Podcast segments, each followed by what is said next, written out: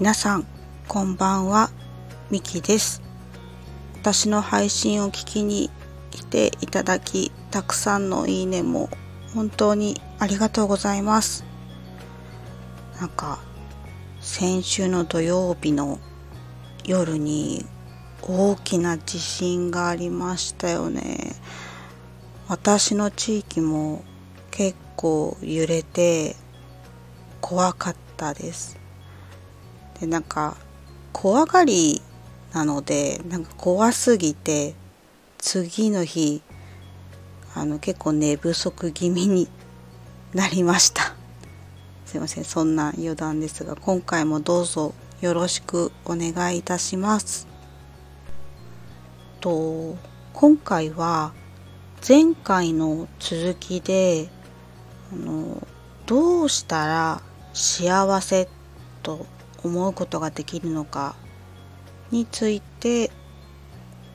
お伝えしたいと思います。まあ、前回はあの幸せの捉え方ですね幸せの焦点は2つあるというお話をしました。でまあ一応前回の配信のリンを載せるのでよかったら聞いてもらえると嬉しく思います。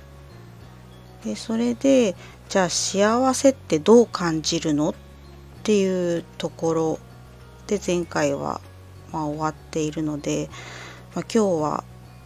そこをお話ししていきたいと思います。と前回あの幸せの感じ方について、まあ、私は勝手に幸福想定論と名付けていますっていうふうにあのお伝えしたんですけれどもこの幸福想定論とはまあ一体どういうものなのかを説明していきたいと思います。多分お話が長くなるのでまたかなり長くなるようであればと次回に持ち越しっていう可能性もあるんですけれどもちょっとお話ししたいと思います。えっと今回の考え方はあの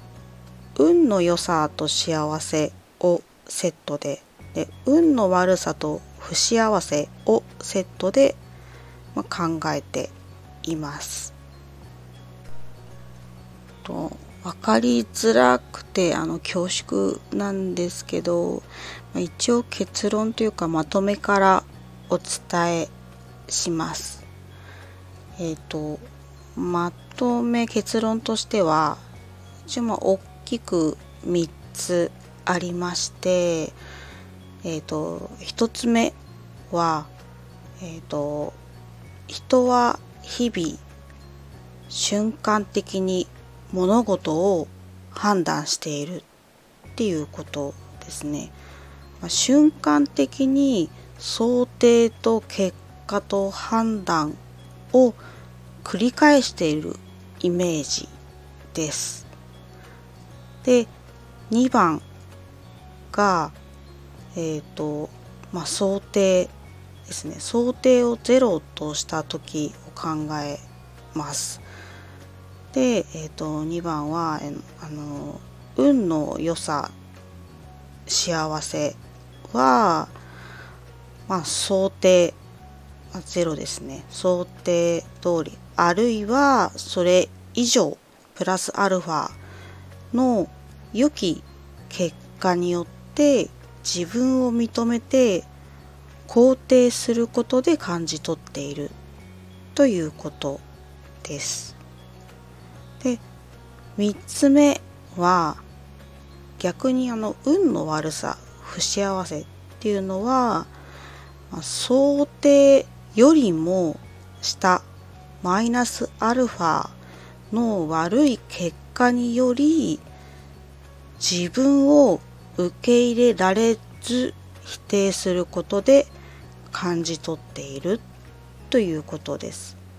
瞬間的に否定の状態に陥っているところもポイントになります。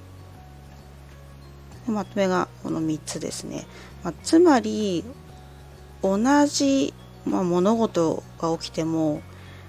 まあ、人それぞれ幸せか否か感じ方が、ま異なったりとか、ま度合いが異なるのは、ま一番の瞬間的想定結果判断に差があるためかなっていうふうに考えています。とまあ、日常だと無意識の中で起こっていることも、まあ、すごく多いなっていうふうに思っていて例えば具体例を挙げるとえー、そうですね。くじが当たったラッキーとか走ったのに電車間に合わなかったついてないなとか店員さんが親切にしてくれたああいい日だなとかとはこんな日に限って信号が全部赤。ほんと最悪。みたいなそんな日常な出来事ですねこういったことも、まあ、全て想定論に当てはまるっていうふうに考えています。とすごく迷うんですが一つだけ具体例の解説を、えーと、したいと思います。えっ、ー、とさっき具体例を挙げた一つで言うとじゃあえっ、ー、とくじが当たったラッキーの場合にしたいと思います。この場合は、えっ、ー、と、まあ、くじを買いますよね。で、くじを買うってことは、まあ、当たってほしいっていう想定があります。まあ、想定がまあゼロっていうことですね。で、まあ、当たったっていうふうになると、まあ、想定通りプラマイゼロなのであ良かったなっていうふうに自分を認めて肯定しています。で、まあ、気持ちとか運の良さに変動があるのは、まあ、想定と結果に差があるからですね。まあ、度合いプラスアルファの部分です。でまあ、今回の場合は、まあ、例えば、まあ、当選確率倍率の違いとか、まあ、金額の差とかそういうところで、まあ、運の良さとか幸せの幅が変わるっていうふうに考えています。なんだろうえっと、まあ、人って肯定されると、まあ、嬉しいし幸せな気持ちが生まれるなっていうふうに思っていてでそう思えると自分ってすごいってどんどん自分を肯定していくんですよね、まあ、自分を認めたりとか褒めたりとか。つまり、まあ、どれだけ自分を肯定しているか認めているかでまあ、運の良さとか幸せを感じ取っているなっていうふうに考えています。なんか伝わりづらくてすいません、まあ、こんな感じでまあなので想定次第で人は幸せを感じることができるんじゃないかなってっていうふうに私は考えています。まあ、これが想定を工夫すれば幸せを感じることができるということです。まこんな感じで以上今回はどうしたら幸せと思うことができるのかについて前回の続きをお話ししました多分次回に持ち越しはなしで大丈夫かなと思います。はい。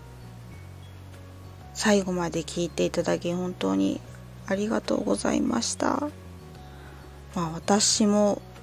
含めてなんですけども皆さんも是非想定を工夫して幸せを感じてみてほしいなと思います。またあの聞きに来ていただけるとすごく嬉しく思いますそれではありがとうございました。